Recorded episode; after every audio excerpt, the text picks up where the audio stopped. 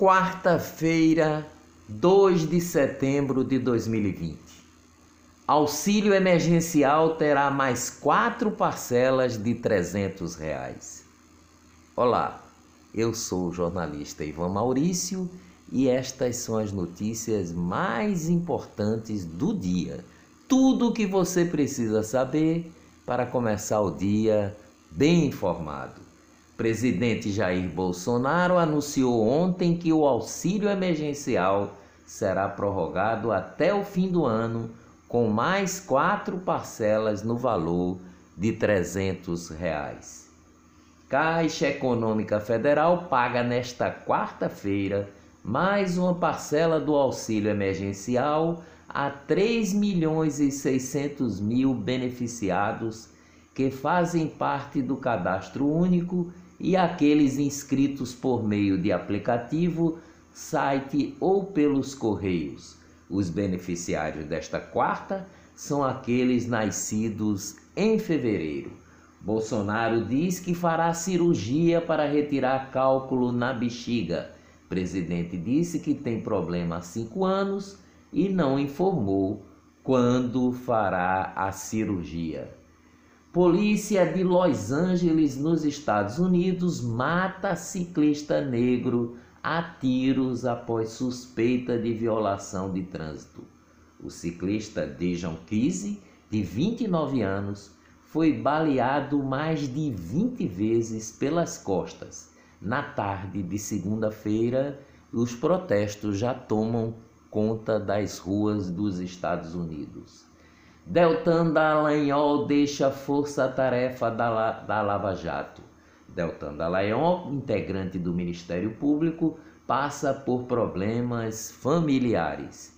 Procurador da República Alessandro Oliveira, que sucederá Deltan Dallagnol à frente da Operação Lava Jato em Curitiba, afirmou ontem não acreditar que exista uma ação orquestrada contra a força-tarefa da Lava Jato. Novo marco regulatório do gás natural. Câmara dos Deputados aprovou projeto que abre a concorrência no mercado de gás. A aposta do governo é para destravar investimentos de até 43 bilhões e reindustrializar o país. O projeto do Marco Regulatório do Gás Natural segue agora para o Senado. Pesquisadores canadenses testam açaí como tratamento contra a Covid-19. Pesquisadores do Canadá estão estudando o fruto do açaí em busca de um tratamento para os sintomas mais graves do novo coronavírus. Os frutos do açaí são baratos e estão disponíveis para todos, são seguros, então vale a pena tentar, disse Michael Farco, da Universidade de Toronto, no Canadá, que recrutou cerca de 580 pacientes com resultados positivos para o coronavírus no Canadá e no Brasil. Metade deles recebeu doses do medicamento experimental e a outra metade um placebo. Federação Nacional dos Sindicatos de Trabalhadores em Saúde, Trabalho, Previdência e Assistência Social divulgou documento ontem contra a reabertura das agências do INSS durante a pandemia. Tribunal Federal arquiva ação contra Lula sobre supostas fraudes no BNDES. O Ministério Público Federal dizia que Lula atuou junto ao BNDES para favorecer a Odebrecht, uma construtora, em Angola. Com a decisão, caso foi encerrado e ex-presidente está livre de acusações. Justiça prorroga a prisão do pastor Everaldo, o presidente nacional do PSC, foi preso na mesma operação que levou ao afastamento do governador do Rio de Janeiro, Wilson Witzel. Após 125 anos, o Supremo Tribunal Federal decide que o Palácio Guanabara, sede oficial do governo do Rio de Janeiro, é da União e não da família real. A justiça tarda e falha. Economia. PIB tem queda histórica de 9,7% no segundo trimestre e Brasil volta à recessão. É o barulho de um raio que caiu em abril, diz Paulo Guedes, ministro da Economia, sobre a queda recorde do PIB. Saldo da balança comercial brasileira foi super, superavitário em 6 bilhões de dólares em agosto. É o melhor mês de agosto de toda a série histórica iniciada em 1989. Estudo aponta que 70% das indústrias de Pernambuco tiveram aumento no faturamento em agosto. A pesquisa foi feita pela Federação das Indústrias do Estado de Pernambuco e comparou os números registrados em agosto com os de junho. Gasolina está mais cara em boa parte do país. No total, 24 estados e o Distrito Federal tiveram alta no preço médio da gasolina em agosto. Apenas o Rio Grande do Norte e Amazonas não aumentaram os valores nas bombas. Governo diz que vai destinar recursos para reduzir tarifa de energia.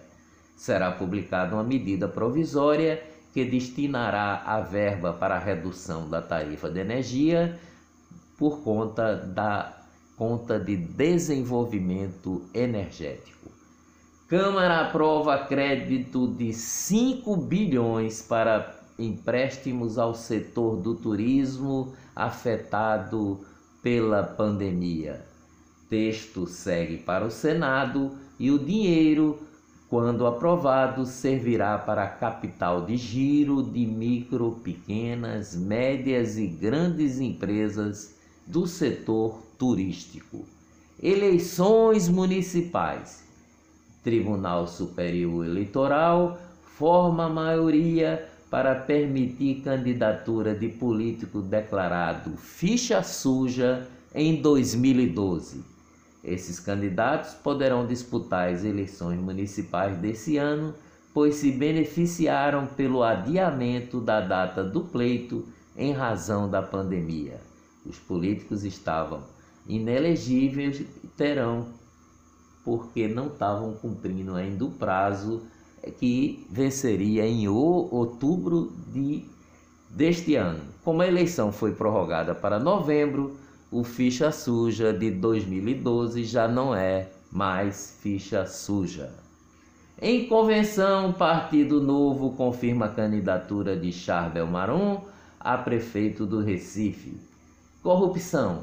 Ministra Rosa Weber, do Supremo Tribunal Federal, atendeu a um pedido da Procuradoria-Geral da República, a PGR, e autorizou a abertura de inquérito para investigar o deputado federal Danilo Cabral, do PSB de Pernambuco, e mais nove parlamentares por suspeita de uso irregular da conta para atividades ligadas ao mandato.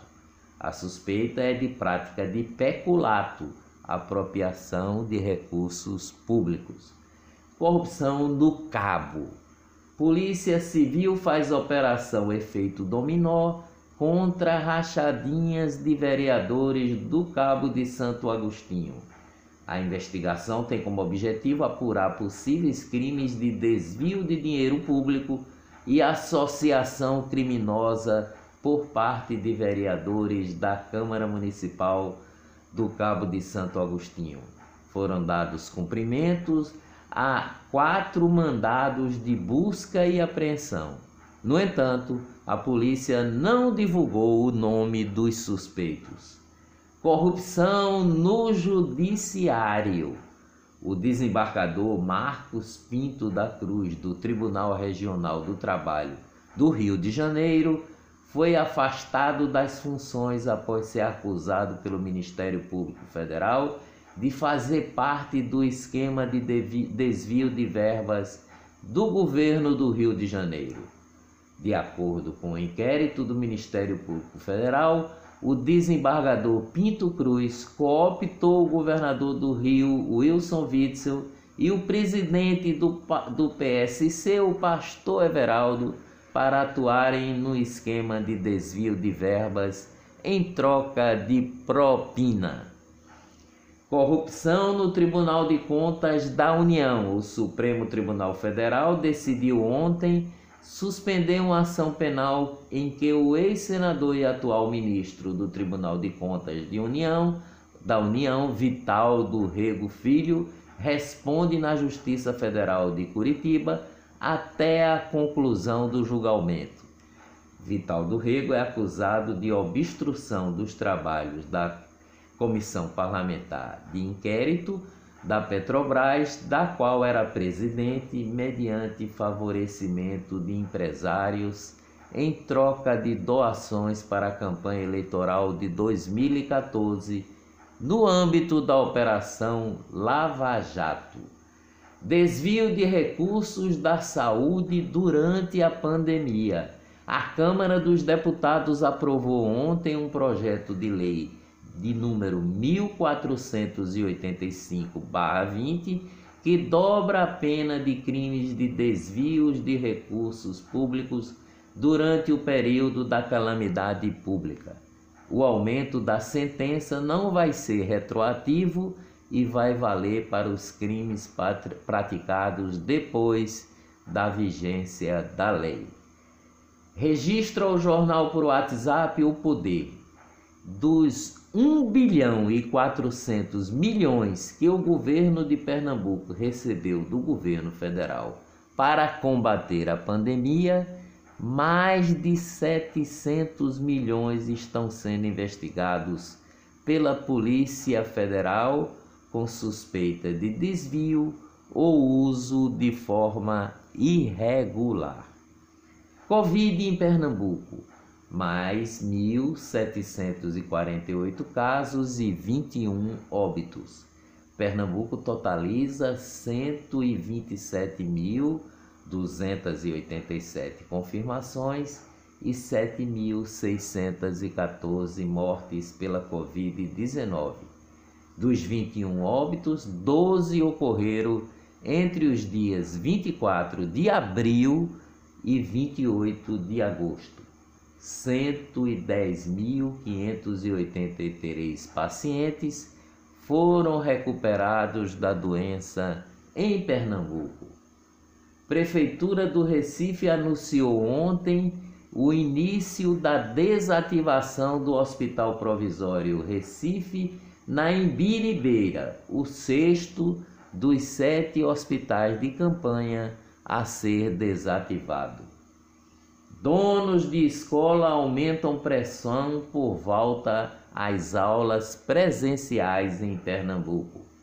Governo de Pernambuco não define data para retorno das atividades do setor de eventos e os empresários fizeram protesto ontem. O setor de turismo é um dos mais afetados pela pandemia do coronavírus. No primeiro dia de reabertura, Fernando de Noronha não recebe turistas visitantes e o, a condição para eles chegarem até o arquipélago é já terem contraído e comprovado o coronavírus. Validade de credenciais de estacionamento para idosos, grávidas e pessoas com deficiência tem prazo prorrogado até 2021. Por conta da pandemia, documentos que perderam a validade desde fevereiro de 2020 podem ser usados até janeiro próximo, segundo a CTTU. Covid no Brasil. Com mais 1.215 óbitos, Brasil totaliza 122.596 mortes por Covid-19. A média de mortes por Covid é a menor desde maio. 42.659 pessoas foram infectadas, totalizando 3 milhões e 950 mil casos registrados até ontem. Taxa de transmissão do novo coronavírus no Brasil voltou a registrar leve queda, indicando cenário de estabilização do contágio, segundo o novo relatório do grupo de pesquisadores da Universidade Britânica Imperial College, que monitora a pandemia. Doze idosos de asilo superlotado em Minas Gerais testam positivo para a Covid-19. Covid no mundo. Segunda onda de coronavírus ameaça a Espanha alertam especialistas. Rússia ultrapassou a marca de um milhão de casos do novo coronavírus ontem, após anunciar 4.729 novas infecções. Com a queda recorde de 7% do PIB no segundo trimestre, pandemia faz a Austrália entrar em recessão após 29 anos. Agora, a boa notícia sobre o combate ao coronavírus. A cidade de Wuhan, na China, marco zero da pandemia no mundo, reabriu ontem todas as escolas e jardins de infância. Os quase 1 milhão e 500 mil alunos que voltaram às aulas foram orientados a usar máscaras, manter distância e evitar o transporte público. Wuhan foi a cidade mais atingida pelo novo coronavírus na China, além de ser a primeira no mundo a impor o isolamento completo para controlar a disseminação do vírus. Dias melhores virão, com certeza. Até amanhã, bem cedinho.